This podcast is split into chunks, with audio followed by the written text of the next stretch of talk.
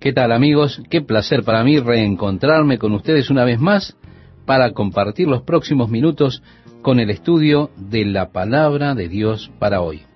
Bien, si ya encontró el pasaje citado, le invito a que me acompañe en la lectura. Aconteció en aquellos días que se promulgó un edicto de parte de Augusto César, que todo el mundo fuese empadronado. Este primer censo se hizo siendo Sirenio gobernador de Siria. E iban todos para ser empadronados, cada uno a su ciudad. Y José subió de Galilea, de la ciudad de Nazaret, a Judea, a la ciudad de David, que se llama Belén, por cuanto era de la casa y familia de David, para ser empadronado con María, su mujer, desposada con él, la cual estaba encinta. Y aconteció que, estando ellos allí, se cumplieron los días de su alumbramiento, y dio a luz a su hijo primogénito, y lo envolvió en pañales, y lo acostó en un pesebre, porque no había lugar para ellos en el mesón. Aconteció en aquellos días. Si aquellos eran los días en que el imperio romano estaba siendo formado. Mire, originalmente el imperio romano era regido por generales que eran muy severos. Ahora, gradualmente el poder comenzó más y más a ser puesto sobre un solo hombre, hasta que finalmente Gallo Octavius obtuvo el control de todo el imperio. Él tomó el nombre de César de su tío por adopción, y el nombre de Augusto le fue dado por el Senado romano, cuando finalmente estaba en condiciones de tomar el control y ese hombre comienza a gobernar sobre Roma, el Senado determinó darle un título. El primer título sugerido fue que lo llamaran el rey de Roma, y él rechazó ese título. Entonces ellos dijeron, te llamaremos el dictador de Roma. Y a él no le gustó eso. Así que finalmente llegaron al título de Augusto, que tiene sus orígenes del concepto de los dioses. Él dijo, Augusto me gusta. Así que fue llamado César Augusto. Este hombre era el hombre más poderoso de toda la tierra en aquellos días. Y así hemos leído, aconteció en aquellos días que se promulgó un edicto de parte de Augusto César que todo el mundo fuese empadronado. En una pequeña provincia de Roma, lejos de Roma, y de la capital, en una pequeña ciudad llamada Nazaret, de la cual casi nadie había escuchado, allí había una pareja joven. Ambos eran de la casa de David. Ahora, cuando vino el decreto de César Augusto de que todos debían ser empadronados, ellos también debían someterse a este César Augusto. Ellos entonces debían regresar a su ciudad natal, es decir, a Belén. Es bastante interesante. En Egipto hay registros que se han descubierto, donde se dice que las personas debían regresar a sus ciudades natales para el censo que se haría, confirmando esto plenamente el relato de las Sagradas Escrituras. Y era necesario que a este tiempo del embarazo, por el hecho de que se había dado un decreto desde Roma, María y José, a pesar del embarazo de María, ellos tenían que hacer este viaje tan largo. Largo en esos días por los medios de transporte que tenían, desde Nazaret a Belén, solo para cumplir con el mandato en obediencia al mandato de estas personas allí en Roma. Y así leemos que José subió de Galilea, de la ciudad de Nazaret, a Judea, a la ciudad de David, que se llama Belén, por cuanto era de la casa y familia de David, para ser empadronado con María su mujer, desposada con él, la cual estaba encinta. Y aconteció que estando ellos allí, se cumplieron los días de su alumbramiento, y dio a luz a su hijo primogénito, y lo envolvió en pañales, y lo acostó en un pesebre, porque no había lugar para ellos en el mesón. Interesante, ¿verdad, estimado oyente? Ahora, si usted fuera Dios, ¿en qué lugar haría que naciera su hijo? Es muy interesante que cuando Dios vino a visitar la tierra, no había lugar para él en la posada. Mire, esto es una especie de anticipo de toda su vida. Esto lo supongo yo. Porque incluso aún en el día de hoy existen personas que rechazan hacer un lugar para Jesús. Ellos tienen lugar y tiempo para cualquier cosa, pero no para Jesús. Parecería que aún él está consignado a tener una posición fuera de la sociedad en general. Pero hay algo más para esto, al verlo desde un punto de vista humano. Así que le invito a que sigamos observando. 700 años antes de que se diera este evento, antes de que esta joven pareja hiciera su viaje desde Nazaret a Belén, en ese punto crítico del embarazo de María, 700 años antes, hubo un profeta que dijo, pero tú, Belén Efrata, pequeña para estar entre las familias de Judá, de ti me saldrá el que será Señor en Israel, y sus salidas son desde el principio, desde los días de la eternidad. Esto lo dijo el profeta Miqueas y lo podemos leer en el libro de Miqueas en el capítulo 5 verso 2. Él predijo que Belén sería el lugar donde habría de nacer el Mesías. Así que cuando yo leí en el texto, aconteció en aquellos días que se promulgó un edicto de parte de Augusto César, que todo el mundo fuese empadronado, y José tuvo que viajar a Belén para ser censado. Comprendí esto ¿Por qué la palabra de Dios dice que el Mesías debe nacer en Belén? Realmente no es ese pequeño hombre sentado en el trono de Roma que está en el control de todas las cosas. Mire, él es solo un títere en las manos de Dios. Él no ha conquistado lo que desea, es decir, el poder mundial. Pero ese niño que es nacido en Belén, él es quien finalmente experimentará el verdadero liderazgo mundial. Vea usted, Dios tiene un problema. María y José estaban en Nazaret. Con todo, la profecía decía que el niño habría de nacer en Belén. Ahora, ninguna pareja en sus cabales haría este viaje desde Nazaret a Belén estando a esa altura del embarazo. Así que Dios debía de alguna forma llevarlos a Belén. Es como si Dios dijera, ¿cómo solucionaremos este problema?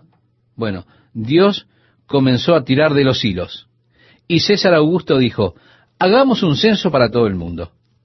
Aquí él cree que tiene el control, pero en realidad él está respondiendo de acuerdo a los propósitos de Dios, los cuales habían sido declarados 700 años antes. Y María y José deberían ser llevados a Belén antes del nacimiento del niño. Hay mucha soledad expresada en esto ella dio a luz su primer hijo y lo envolvió en pañales y lo acostó en un pesebre. Evidentemente, ella no tuvo ayuda para el nacimiento de Jesús. Usualmente había una partera para tomar al niño, envolverlo en los pañales y cuidar de él, pero María no tuvo ayuda. Así que ella, por sí misma, recuerde usted, probablemente con 16, 17 años de edad, dando a luz un hijo en un pesebre, un establo, el lugar donde estaban los animales. Pero ese niño es el cumplimiento de la promesa de Dios, porque Él es Dios que vino a visitar al hombre para redimirlo. Qué historia extraordinaria, estimado oyente. Ahora leemos en el versículo 8, había pastores en la misma región que velaban y guardaban las vigilias de la noche sobre su rebaño. Y he aquí, se les presentó un ángel del Señor, y la gloria del Señor los rodeó de resplandor, y tuvieron gran temor. Pero el ángel les dijo, no temáis, porque he aquí, os doy nuevas de gran gozo que será para todo el pueblo. Buenas nuevas, gran gozo, estimado oyente, para todas las personas. ¿Cuál es esa buena nueva? Dice allí el verso 11 que os ha nacido hoy en la ciudad de David un Salvador que es Cristo el Señor. Esto os servirá de señal. Hallaréis al niño envuelto en pañales, acostado en un pesebre. Y repentinamente apareció con el ángel una multitud de las huestes celestiales que alababan a Dios y decían, Gloria a Dios en las alturas y en la tierra paz, buena voluntad para con los hombres. Sucedió que cuando los ángeles se fueron de ellos al cielo, los pastores se dijeron unos a otros, pasemos pues hasta Belén y veamos esto que ha sucedido y que el Señor nos ha manifestado. Hemos leído desde el versículo 11 al versículo 15 del capítulo 2 de Lucas. El ángel del Señor se apareció a estos pastores. Particularmente creo que era el ángel Gabriel. No tengo ninguna prueba para decir esto, solo un fuerte sentimiento personal. Porque nosotros ya sabemos que Él no puede guardar un secreto, y ya sabemos que Él tuvo mucho que ver con los arreglos para el nacimiento del niño. Y ahora que su trabajo está casi completado, el niño está allí, ha nacido, está envuelto en pañales, su trabajo está hecho. El niño tuvo su primer llanto y se durmió allí en el pesebre. Entonces, Gabriel terminó su tarea. El evento más trascendente en la historia de la humanidad ha acontecido. Dios ha tomado la forma humana para visitar al hombre y para redimirlo. Ah, qué noticias, ¿verdad? Esto deben saberlo todos, pero nadie está despierto. Y así como Gabriel estaba observando toda la escena, él ve allí, en las afueras de Belén, una llama. Muy bien, se dirige allí y finalmente encuentra a alguien despierto.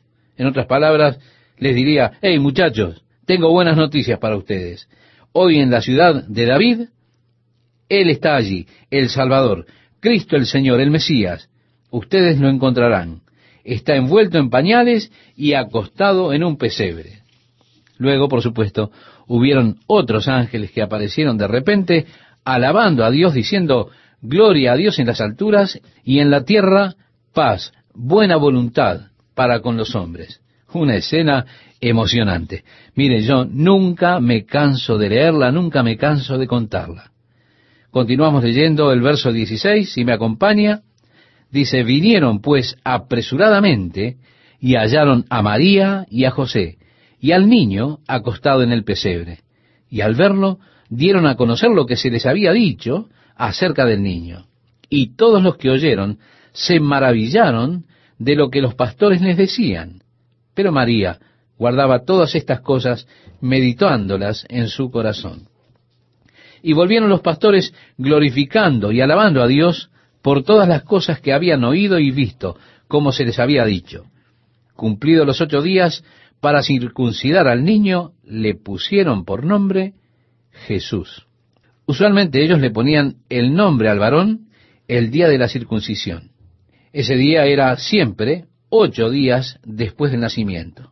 Era un rito tan importante que incluso si caía en sabbat, ellos irían igual a circuncidar al niño al octavo día. Era una de las cosas que ellos tenían permitido hacer incluso en el sabbat. Y allí le pusieron por nombre Jesús. Leemos en el versículo 21 y 22 de Lucas capítulo 2, nos dice así, el cual le había sido puesto por el ángel antes que fuese concebido y cuando se cumplieron los días de la purificación de ellos, conforme a la ley de Moisés, le trajeron a Jerusalén para presentarle al Señor. Mire, ella tenía un hijo, entonces tenía que pasar por cuarenta días de purificación. Pero si ella hubiera tenido una hija, tendría que pasar ochenta días de purificación. Esto lo vemos como si fuese una clase de castigo por haber tenido una hija. Los cuarenta días de purificación se cumplieron. Luego de los cuarenta días, entonces debían ofrecer un sacrificio ante el Señor, una oveja y una paloma. O si ellos eran pobres, en lugar de una oveja, podían ofrecer dos tórtolas.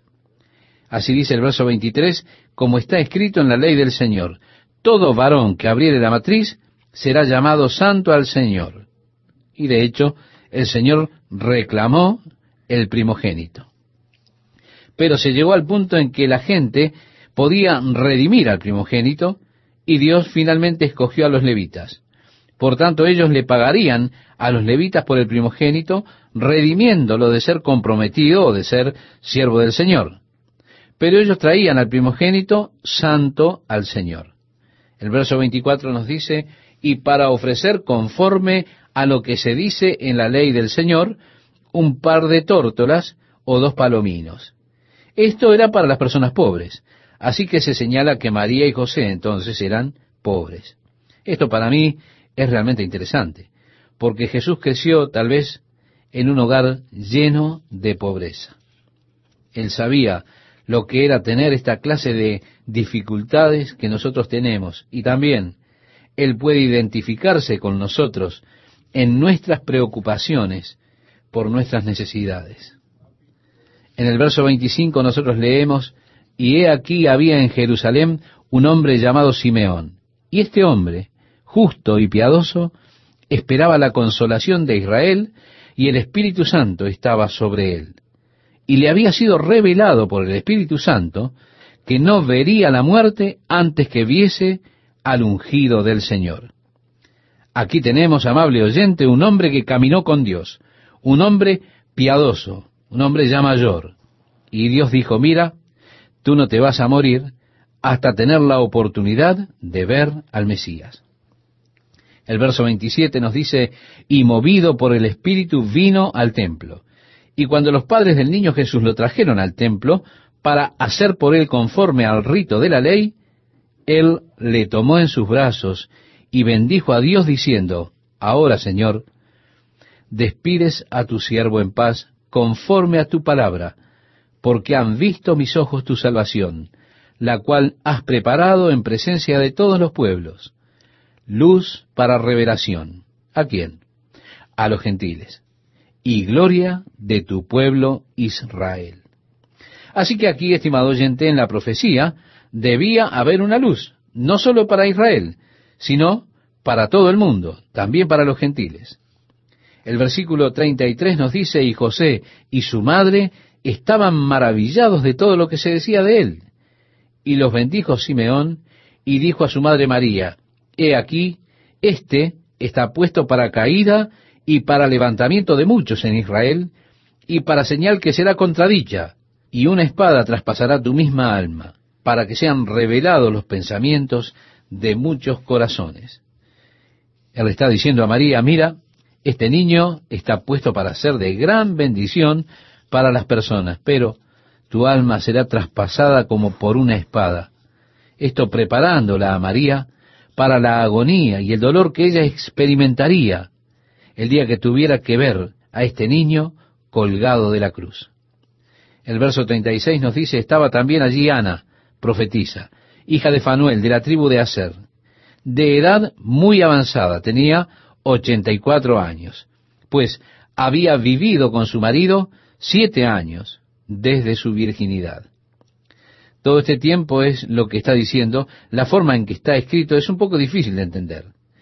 Y nos dice el verso 37, era viuda hacía 84 años, y no se apartaba del templo sirviendo de noche y de día con ayunos y oraciones. Uno de esos hermosos y, santos devotos ejemplos que tenemos en la palabra de Dios. Continuando la lectura en el verso 38, si usted tiene la Biblia allí a la mano y me quiere acompañar, estimado oyente, vamos a leer hasta el versículo 43. Esta, presentándose en la misma hora, daba gracias a Dios y hablaba del niño a todos los que esperaban la redención en Jerusalén. Después de haber cumplido con todo lo prescrito en la ley del Señor, volvieron a Galilea, a su ciudad de Nazaret. Y el niño crecía y se fortalecía y se llenaba de sabiduría y la gracia de Dios era sobre él. Iban sus padres todos los años a Jerusalén en la fiesta de la Pascua. Y cuando tuvo doce años, subieron a Jerusalén conforme a la costumbre de la fiesta al regresar ellos, acabada la fiesta, esta era, estimado oyente, la fiesta de la Pascua. Ellos iban cada año. Eran una pareja fiel. Ahora, cuando se acabó la fiesta, regresaron. Pero nos dice el verso 43 de Lucas 2, y se quedó el niño Jesús en Jerusalén sin que lo supiesen José y su madre. Mire, cientos de personas viajaban juntas. Generalmente las mujeres partían primero porque viajaban más despacio. Los hombres partían luego y se juntaban siempre en la noche, acampaban por la tarde y así partían hacia Nazaret con todos sus amigos y la familia y demás. Cuando comenzaron a hacer el campamento a la noche, seguramente José había llegado ya. Y él dice, ¿dónde está Jesús? Ella dice, ¿no está contigo? No, pensé que estaría contigo. Y leemos el verso 44 que nos dice, y pensando que estaba entre la compañía, anduvieron camino de un día y le buscaban entre los parientes y los conocidos. Pero como no le hallaron, volvieron a Jerusalén buscándole. Aquí tenemos a un chico de 12 años. Usted pensaría, oh, mis padres se han ido, y él estaría muy preocupado. Pero leemos el verso 46, y aconteció que tres días después le hallaron en el templo. Ellos no lo encontraron enseguida que regresaron. Y cuando lo encontraron, él estaba en el templo, sentado en medio de los doctores de la ley, oyéndoles y preguntándoles. Y todos los que le oían se maravillaban de su inteligencia y de sus respuestas. Cuando le vieron, se sorprendieron, y le dijo su madre, Hijo, ¿por qué nos has hecho así? He aquí tu padre y yo te hemos buscado con angustia. Note usted, tu padre y yo, tu padre refiriéndose a José. Ahora Jesús la corrige rápidamente, porque leemos el verso 49 que nos dice, entonces él les dijo, ¿por qué me buscabais? ¿No sabíais que en los negocios de mi padre me es necesario estar? A esta altura Jesús no reconocía a José como su padre. En el verso 50 leemos para finalizar esta parte, mas ellos no entendieron las palabras que les habló. Y descendiendo con ellos, volvió a Nazaret y estaba sujeto a ellos. Y su madre guardaba todas estas cosas en su corazón y Jesús crecía en sabiduría y en estatura y en gracia para con Dios y los hombres. Mientras usted, estimado amigo, estimada amiga, busca el pasaje que citaba Esteban, quiero saludarle y agradecerle a Dios por esta nueva oportunidad de compartir juntos la palabra de Dios para hoy. Cuando Lucas comienza el tercer capítulo, él le está dando a usted la fecha del comienzo del ministerio de Juan el Bautista. Él usa no menos de seis referencias históricas para contarle en qué momento comenzó Juan su ministerio. Así leemos, en el año decimoquinto del imperio de Tiberio César, siendo gobernador de Judea Poncio Pilato, y Herodes tetrarca de Galilea, y su hermano Felipe, tetrarca de Iturea, y de la provincia de Traconite, y Lasanias, tetrarca de Abilinia, y siendo sumos sacerdotes, Anás y Caifás. La palabra tetrarca, estimado oyente, significa gobernador de una cuarta parte. Es que cuando Herodes el Grande murió, él dejó el gobierno de esa área. Entonces la dividieron en cuatro regiones. Tres de sus hijos gobernaban una parte, cada uno, de toda el área. Así que un tetrarca era un gobernante sobre una cuarta parte. Herodes era el tetrarca de Galilea. De modo que estas fueron las fechas históricas como puntos de referencia. Ahora sabemos que Tiberio César comenzó su reinado entre los años 13 y 14 de nuestra era, de modo que el año decimoquinto sería alrededor del año 29 después de Cristo. Ese año fue en el cual Juan el Bautista comenzó su ministerio. Es interesante que él enumera para nosotros aquí a dos sumos sacerdotes, Anás y Caifás. Los judíos solo tenían un sumo sacerdote por vez. Sin embargo, Anás fue el sumo sacerdote por un periodo de tiempo, alrededor del año 13 o 14. Pero él fue reemplazado por el gobierno romano. Y le siguieron tres diferentes sumos sacerdotes, antes de que el gobierno romano señalase a Caifás como sumo sacerdote.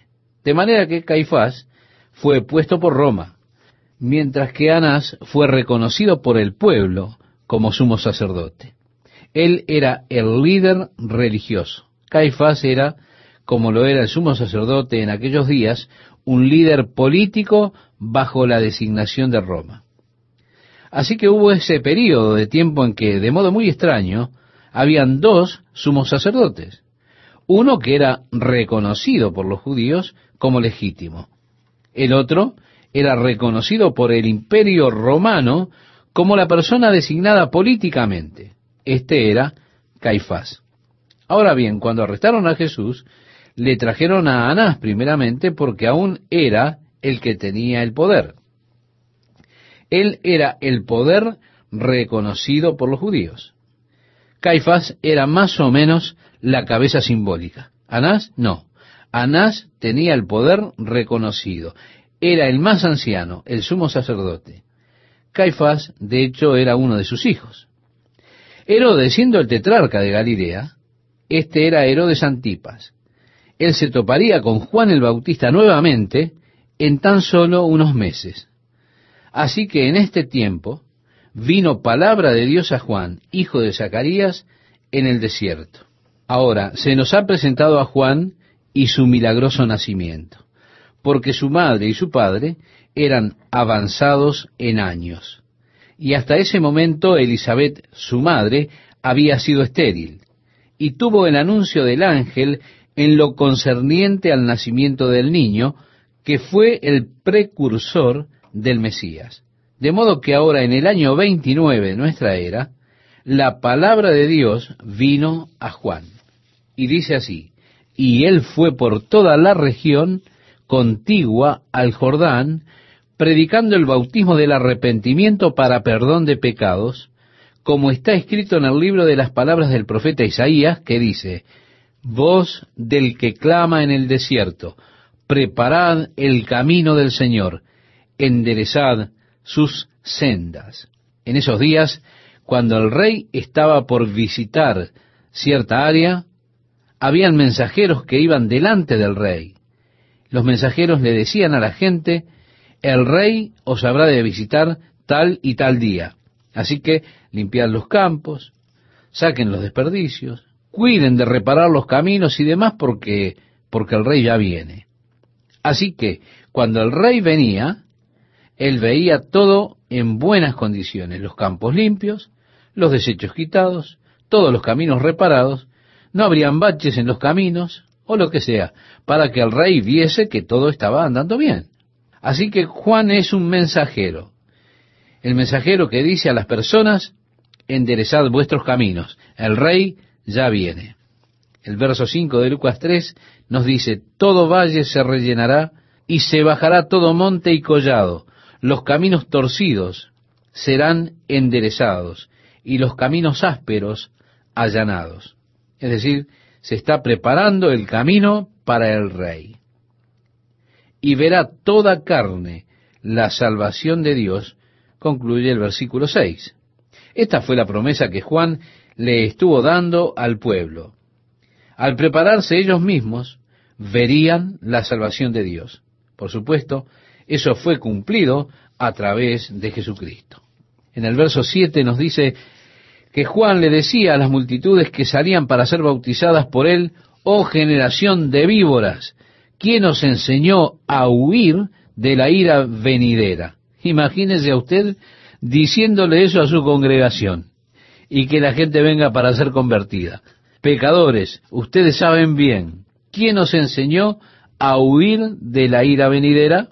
El verso 8 dice, haced pues frutos dignos de arrepentimiento. En otras palabras, que demuestren arrepentimiento. Veamos vuestro verdadero arrepentimiento, no en el hecho de que son simplemente bautizados. Veámoslo en sus acciones, veámoslo en sus vidas que son cambiadas. Mire, hay muchas personas que sobre la excitación de un momento emotivo ellos renunciarán a su vida de pecado, renunciarán a su pasado y harán votos diciendo, oh, voy a ser diferente, voy a ser mejor, lo prometo, lo juro delante de Dios, voy a ser un hombre diferente. Pero créame, las palabras no tienen mucho valor. Juan dijo, veamos el fruto de eso, veamos los cambios de vida, y llamó a algo más allá de un tipo de compromiso verbal sino el fruto de esto en las vidas cambiadas.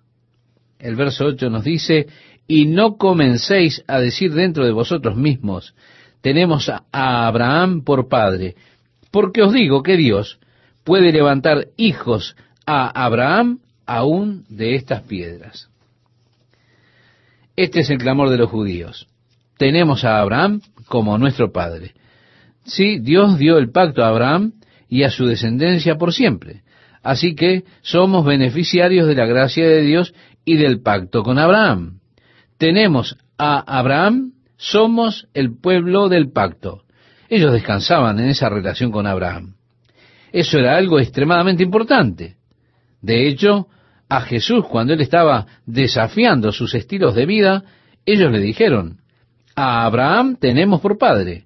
Era un dicho muy común entre los judíos. ¿Por qué? Porque descansaban en el pacto que Dios había establecido con Abraham y con su simiente por siempre. Por tanto, reconociendo ese pacto, ellos dirían, bueno, tengo a Abraham como mi padre, estoy bajo el pacto, puedo vivir como quiera que me plazca. Él dijo, oye, no creas ni hagas creer en ese tenemos a Abraham como nuestro padre, porque Dios puede levantar de las piedras hijos a Abraham. Así que Juan el Bautista está llamando a un verdadero arrepentimiento, a una vida cambiada, a acciones cambiadas. El verso 9 nos dice, y ya también el hacha está puesta a la raíz de los árboles. Por tanto, todo árbol que no da buen fruto se corta. Así que está llamando a dar fruto que muestre arrepentimiento. ¿Entiende, estimado oyente? Ahora, veamos el fruto de esto, porque todo árbol que no trae buen fruto será cortado. Y se echa en el fuego, y la gente le preguntaba diciendo, entonces, ¿qué haremos? Y al encontrar sus respuestas a las preguntas, encontramos que Juan estaba predicando un evangelio social. Si me acompaña, si tiene la Biblia abierta, estimado oyente, vamos a seguir leyendo algunos versículos allí en el capítulo 3. Desde el verso 11 nos dice así, y respondiendo les dijo, el que tiene dos túnicas, dé al que no tiene, y el que tiene que comer, haga lo mismo, comparta su abundancia con el necesitado. Vinieron también unos publicanos para ser bautizados y le dijeron, Maestro, ¿qué haremos? Él les dijo, no exijáis más de lo que os está ordenado. Bien, los recaudadores de impuestos eran personas designadas por el imperio romano. El pago que recibían era de hecho las obras de los impuestos que ellos recolectaban. Eso es por lo que ellos eran extremadamente odiados por el pueblo de Israel. Pero Juan les está diciendo, mirad, no recojan los dividendos extras, solo lo que les es designado. También le preguntaron unos soldados diciendo, ¿y nosotros qué haremos? Y él les dijo, depongan su actitud. Y les dijo, no hagáis extorsión a nadie, ni calumniéis, y contentaos con vuestro salario como el pueblo estaba en expectativa, preguntándose todos en sus corazones si acaso Juan sería el Cristo, respondió Juan diciendo a todos, yo, a la verdad, os bautizo en agua, pero viene uno más poderoso que yo, de quien no soy digno de desatar la correa de su calzado. Él os bautizará en Espíritu Santo y fuego.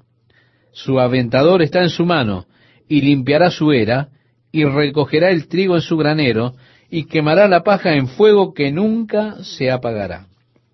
El bautismo del Espíritu Santo y fuego ha sido mal interpretado, estimado oyente. Como resultado, vemos mucho fanatismo que es clasificado como bautismo de fuego.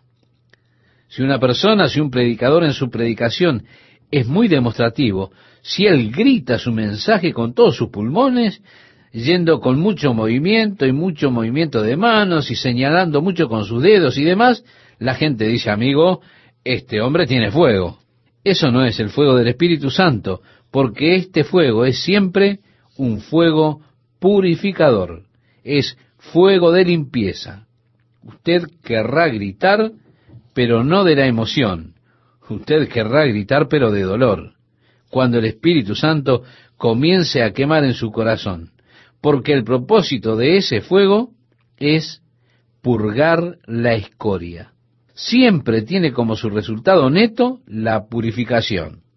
Y en el contexto aquí él habla de Jesús, bautizando con fuego.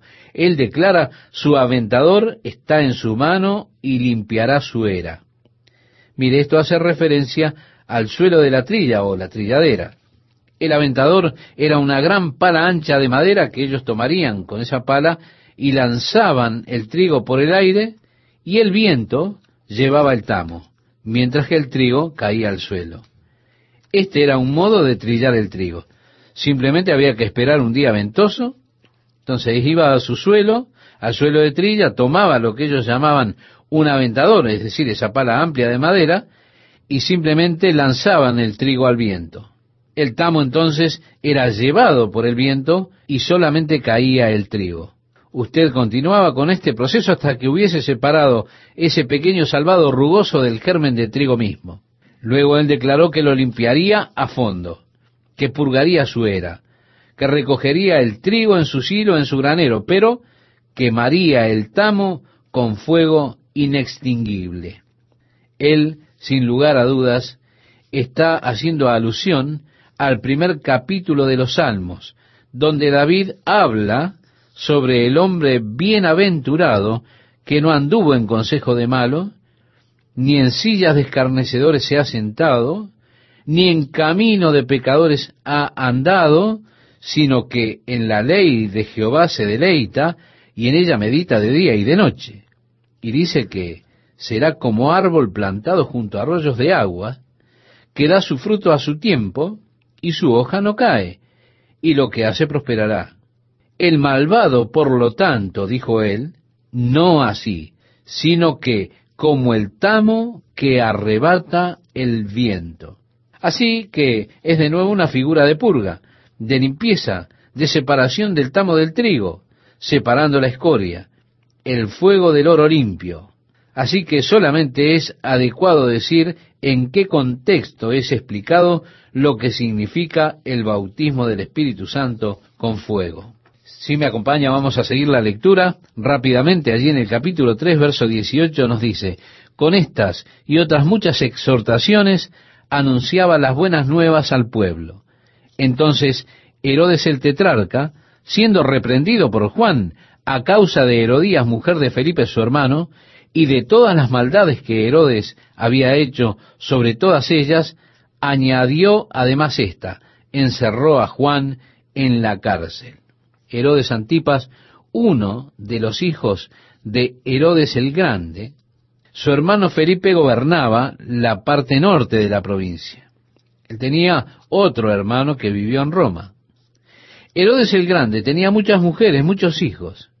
Uno de estos hijos tenía una hija llamada Herodías. Ahora bien, el Herodes que vivió en Roma se casó con su media sobrina Herodías. Pero cuando Herodes Antipas, el personaje del cual estamos tratando en nuestro texto, fue a Roma, él la sedujo a ella para que se casara con él y regresara con él a reinar en Galilea, lo cual ella hizo. Dejando a su hermano, entonces se casó con él. Así que Herodías dejó a su esposo, que era también su tío político, y de hecho, ella era una hermana política de Herodes Antipas, también su sobrina, pero ahora se convirtió en su esposa. Así que tenemos aquí una situación que es realmente bastante enredada. Su esposa es también su sobrina y su hermana política. Así que Juan el Bautista se atrevió a hablar en contra de él. Ahora simplemente no habló en contra de los gobernantes. Juan, siendo del tipo que era, habló en contra de esa relación. Él dijo, no tienes derecho de tomar a Herodías como mujer. Está mal. Lo que hiciste está mal. Como resultado, ¿qué hizo Herodes? Apresó a Juan. Y leemos el verso 21 que nos dice, aconteció que cuando todo el pueblo se bautizaba, también Jesús fue bautizado. Y orando, el cielo se abrió. El Evangelio de Lucas nos muestra más que cualquier otro Evangelio el lado humano de Jesús, porque Lucas es tan cuidadoso en señalar la humanidad de Jesús, él es también muy cuidadoso en señalar las referencias de dónde estaba Jesús orando. Y en muchos casos encontramos a Lucas haciendo mención del hecho de que Jesús estaba orando cuando estas cosas transcurrieron, o antes de que ciertas decisiones fueran tomadas. Lucas nos da un enfoque más agudo de la vida de oración de Jesús, más que cualquiera de los otros evangelios, por causa de su énfasis en el lado humano de la naturaleza de Jesús. Es así que solo el Evangelio de Lucas señala el hecho de que Jesús estaba orando cuando él fue bautizado y lleno con el Espíritu Santo. Y también que cuando se bautizaba, él oraba y los cielos fueron abiertos. Así leemos el verso 22 de Lucas capítulo 3, con el cual concluimos esta parte del programa. Y descendió el Espíritu Santo sobre él en forma corporal como paloma, y vino una voz del cielo que decía, Tú eres mi Hijo amado, en ti tengo complacencia. Los judíos que estaban esperando por el Mesías debieron prestar más atención a las escrituras. Debieron ser capaces de reconocer que Jesucristo revelaba el linaje, la verdadera identidad del Hijo de Dios. Debieron, pero no lo hicieron.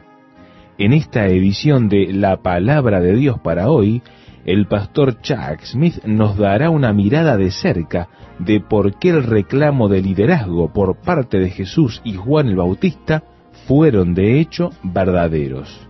Qué privilegiados somos nosotros que en pleno siglo XXI podemos estudiar las escrituras y ver estos hechos sin prejuicios. Y ahora aquí está el pastor Chuck Smith con la lección de hoy. Comenzaremos en el Evangelio de Lucas, capítulo 3, versículo 23.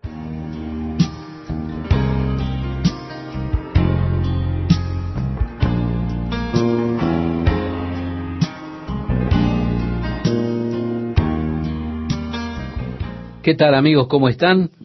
Qué gusto para mí saludarles nuevamente y realmente deseo que todo lo que estamos estudiando sirva para su crecimiento espiritual, para su relación con Dios, para que crezca en la fe. Le agradecemos a Dios por poder compartir la palabra de Dios para hoy con ustedes. A estas alturas Jesús tendría unos 30 años.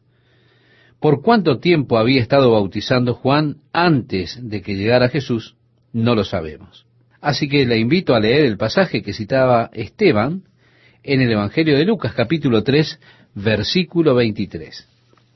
Jesús mismo al comenzar su ministerio era como de 30 años, hijo, según se creía, de José, hijo de Eli. Aquí tenemos la genealogía de María y no la de José. En el Evangelio de Mateo tenemos la genealogía de José. Y en el Evangelio de Mateo, la genealogía no comienza con Adán, sino con Abraham, llegando hasta David, y desde David, a través de Salomón, llegando a Jesucristo. Ahora bien, aquí comenzamos con Jesús y vamos hacia atrás hasta Adán. Quiero que note esto, estimado oyente, no hasta Abraham, sino hasta Adán. Pero, de todos modos, siempre llegamos a Adán. Usted encontrará que la genealogía entre Abraham y David es la misma. Sin embargo, en la genealogía aquí en Lucas, en lugar de pasar por Salomón, lo hace a través de Natán, el hermano mayor de Salomón. Y llegamos a María, la madre de Jesús, José, el hijo de Elí. Ahora, ¿qué pregunta interesante vamos a plantear? ¿Por qué tenemos dos genealogías diferentes de Jesús? Y si José no era el padre de Jesús, entonces, ¿cuál es el valor de registrar la genealogía de José? Si él nació de la Virgen María, puedo comprender la genealogía de María. Debe decirse que para los judíos la genealogía de una persona era un documento importante en la vida de esa persona. Dios tenía un propósito especial para la nación judía. Ese propósito especial era que ellos traerían al Mesías a este mundo. Por eso, cuando Dios estableció su pacto con ellos y su ley, Él incorporó en ese pacto un cuidado muy especial de esta raza. Y allí había prohibiciones contra los matrimonios interraciales porque Dios buscaba guardar una línea desde Abraham y David para el Mesías. Para cualquiera que se declarara a sí mismo como el Mesías, ellos deberían probar que eran descendientes de Abraham y descendientes de David, porque Dios le prometió a Abraham y a David que por su descendencia las naciones del mundo serían bendecidas. Durante el regreso de la cautividad en Babilonia, Esdras y Nehemías, allí hubo cierto hombre que dijo, nosotros somos de la casa de Leví, queremos ejercer el oficio del sumo sacerdote. Ellos dijeron, muy bien, muéstrennos su genealogía. Estos hombres fueron incapaces de mostrar sus genealogías. Ellos estaban perdidos en Babilonia, y debido a que no pudieron probar sus genealogías para comprobar que eran de la tribu de Leví, no fueron puestos en ese puesto. Solamente fueron puestos aquellos que pudieron probar que eran de la tribu de Leví. Así que mire, era extremadamente importante para aquellas personas mantener los registros, los registros del árbol genealógico, de manera de poder probar de qué familia, de qué línea provenían. Era especialmente importante para el Mesías. Fíjese si será importante. Si hoy en día alguien reclama ser el Mesías, se le debe negar inmediatamente la calidad de tal. ¿Por qué? Porque no hay nadie que tenga registros que lo puedan llevar hasta Abraham y David. Así que cualquiera que viniera hoy diciendo, yo soy el Mesías, no está habilitado para probarlo, puesto que ya no hay registros que se tracen hacia atrás hasta llegar a Abraham y David. Ahora bien, ¿por qué entonces la genealogía de José? Si usted ha notado, la genealogía de José viene a través de Salomón y la línea real mostrando que Jesús, como el hijo adoptivo, el hijo mayor adoptado de José, tiene derecho al título de rey de Israel. Pero como hijo de María, viniendo a través de Natán, que era el hermano mayor de Salomón, Natán era el heredero legal de David. Así que, a través de María, él recibió su herencia de David. Pero a través de José como hijo adoptivo, él recibió la herencia del derecho real. Durante el último tiempo de los reyes de Judá, en el libro de Jeremías, en el capítulo 22, debido a la maldad del rey Jeconías, Dios puso una maldición sobre él. Esa maldición excluyó a cualquiera de sus descendientes de tomar el trono de Israel. El último versículo de Jeremías 22 dice, hombre a quien nada próspero sucederá en todos los días de su vida, porque ninguno de su descendencia logrará sentarse sobre el trono de David ni reinar sobre Judá. Ninguno de sus hijos se sentó en el trono de David. Y a partir de esta palabra del Señor, ninguno de sus descendientes pudo sentarse sobre el trono. Si usted lee la genealogía de José en el Evangelio de Mateo, encontrará que él era descendiente de Jeconías. Así que el hijo actual de José no podía sentarse sobre el trono si él era de la sangre de Jeconías. Pero, siendo el hijo adoptado de José, y aún siendo hijo de María a través de Natán y David, él pertenecía a la casa de David. Además de que él podía tomar y sentarse sobre el trono como hijo mayor adoptivo de José, sin ser de la descendencia de Jeconías. Esto es fascinante, que Dios colocara los dos registros y de esta manera él podía entonces sentarse como el rey porque él es el hijo adoptivo de José. Pero él tenía también el derecho legal porque él es el hijo de María por nacimiento virginal. Así que Lucas nos da esta genealogía a través de María y da los nombres de todas estas personas. Nosotros no vamos a pasar ahora por ellos, pero es interesante que él llega hasta Adán. Así vemos que donde Mateo lo relaciona a Jesús solo con la raza judía, Lucas lo relaciona a él con el mundo, porque todos nosotros somos descendientes de Adán. Así que todos nosotros estamos emparentados con Jesús. Por eso podemos cada uno identificarnos siendo judíos o gentiles, porque Él viene básicamente de Adán. Todos estamos emparentados con Él y podemos emparentarnos con Él.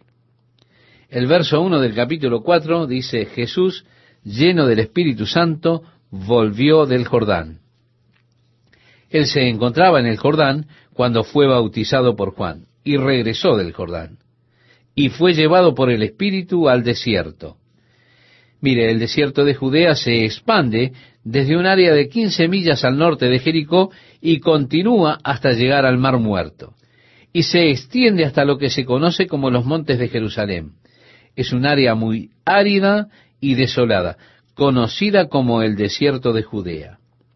Hay un promedio de 25 milímetros de agua de lluvia al año. Muchas veces llega a 48 a 50 grados la temperatura allí en ese desierto. Y Jesús fue hacia el desierto. Por 40 días, nos dice el verso 2, era tentado por el diablo y no comió nada en aquellos días. Así que 40 días de ayuno, pasados los cuales tuvo hambre.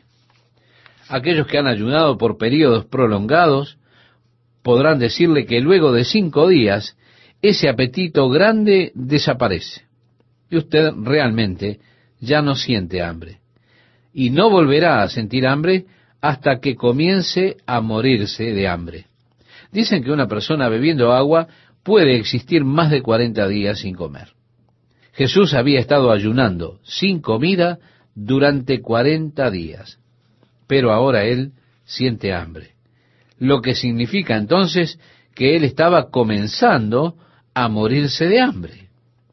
Entonces el diablo le dijo, si eres hijo de Dios, y el sí en el subjuntivo no es una pregunta, sino una declaración. Partiendo de que eres el hijo de Dios, podríamos decir en otras palabras, di a esta piedra que se convierta en pan. Usa tus dones divinos para satisfacer las necesidades de tu carne. Una tentación que, créame, estimado oyente, muy común para los hombres que han sido puestos por Dios en posiciones de autoridad o de poder. Usa el don de Dios para tu propio beneficio, para beneficio de tu propia carne, para enriquecerte a ti mismo. Y siempre están aquellos, desafortunadamente, que sucumben ante esta tentación de prostituir los dones que Dios les ha dado al usarlos para su propio beneficio, en vez de usarlo para bendición del cuerpo de Cristo. Satanás le estaba sugiriendo a Jesús que él hiciera esto, que lo material es superior y lo más importante. Pero Jesús rechazó esa sugerencia con la palabra de Dios, declarando, escrito está, no sólo de pan vivirá el hombre. En otras palabras, la vida material no es lo más importante, sino de toda palabra de Dios. Mire, hasta el final Jesús enfatizó y declaró que lo espiritual era superior a lo material. Esta es la declaración del Nuevo Testamento, que la vida espiritual es más importante y superior a la vida material. Y este es el desafío que el mundo de hoy nos está ofreciendo, con el humanismo declarando que la vida material es superior. Y por esto es que la iglesia y el humanismo chocaron, porque la verdadera iglesia de Jesucristo debe afirmar el mismo mensaje que Jesús declaró. Y ese mensaje es que lo espiritual es supremo. El humanismo dice que lo material es supremo. Así que hay allí una batalla planteada. Pero esta es la declaración que hizo Jesús. Él estableció la superioridad de lo espiritual sobre el reino físico. Aquí estaba Satanás declarando la superioridad de lo material por sobre lo espiritual. En otras palabras, toma lo espiritual y hazlo algo físico. Así que tú puedes alimentarte a ti mismo si tienes hambre. Jesús dice, mira, el hombre no vive de pan solamente, sino de cada palabra que proviene de la boca de Dios, estableciendo, reitero, la superioridad de lo espiritual sobre lo material. En el verso 5 nos dice, y le llevó el diablo a un alto monte, y le mostró en un momento todos los reinos de la tierra. Ante sus ojos vio los reinos del mundo. Vio a César sentado en el trono de Roma.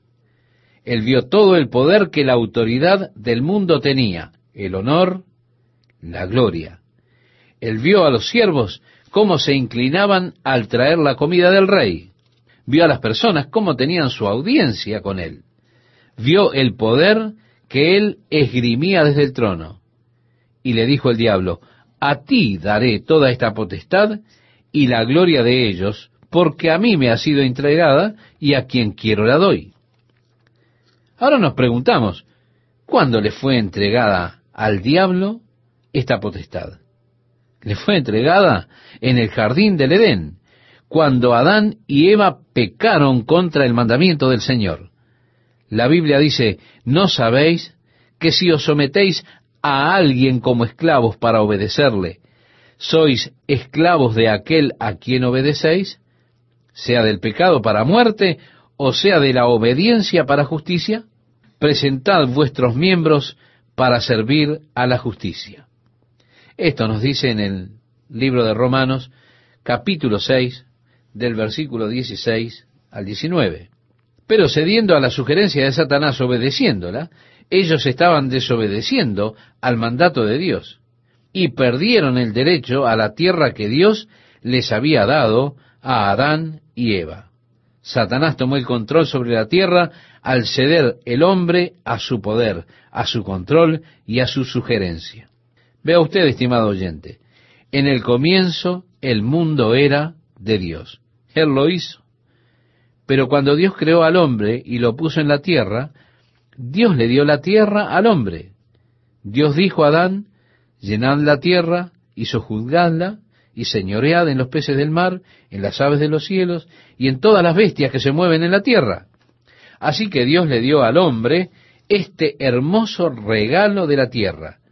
En ese momento era hermoso, pero el hombre en su necedad, en su docilidad ante Satanás, perdió el derecho sobre la tierra y le fue dado a Satanás. El hombre se volvió un esclavo, un esclavo de Satanás. El apóstol Pablo dijo, en los cuales anduvisteis en otro tiempo siguiendo la corriente de este mundo, conforme al príncipe de la potestad del aire, el espíritu que ahora opera en los hijos de desobediencia. Esto lo puede encontrar, estimado oyente, en la carta que el apóstol Pablo le escribe a los Efesios capítulo 2 versículo 2. Sí, este mundo es de Satanás. Él le estaba diciendo eso a Jesús. De hecho, si usted estudia cuidadosamente, nos damos cuenta de que el propósito de la venida de Jesucristo era redimir al mundo de vuelta para Dios, traerlo nuevamente a la esfera de Dios, porque el hombre perdió los derechos y ahora los derechos los tiene Satanás. Entonces ahora Dios está buscando traerlo de nuevo a su esfera y para este propósito Él envió a su Hijo para redimir al mundo. Al mirar al mundo de hoy, aún no vemos la redención. ¿Por qué? Porque vemos un mundo que aún está en rebelión contra Dios. Vemos los efectos de esa rebelión en nuestra sociedad. Y está mal que el hombre culpe a Dios por las calamidades de nuestro mundo, las cuales son el resultado de la rebelión de los hombres contra el dominio de Dios sobre el mundo. Sí, el mundo está en desorden, en confusión. Suceden cosas horribles. Hay cosas que no podemos explicar o entender especialmente a la luz del amor de Dios. Pero podemos entenderlas a la luz del mundo bajo el control de Satanás, siendo gobernado y dirigido por Satanás. Note, estimado oyente, Jesús no discutió cuando Satanás dijo, esto es mío, me ha sido entregado a mí, puedo dárselo a quien yo quiera. Jesús no discutió eso.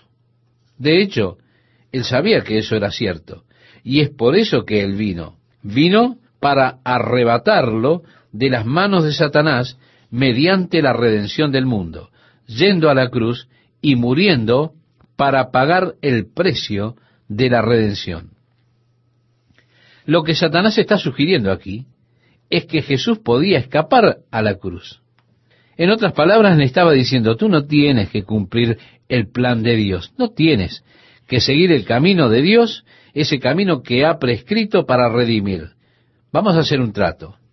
Te daré todo esto ahora mismo sin la cruz. Solo una pequeña condición. Póstrate ante mí y adórame.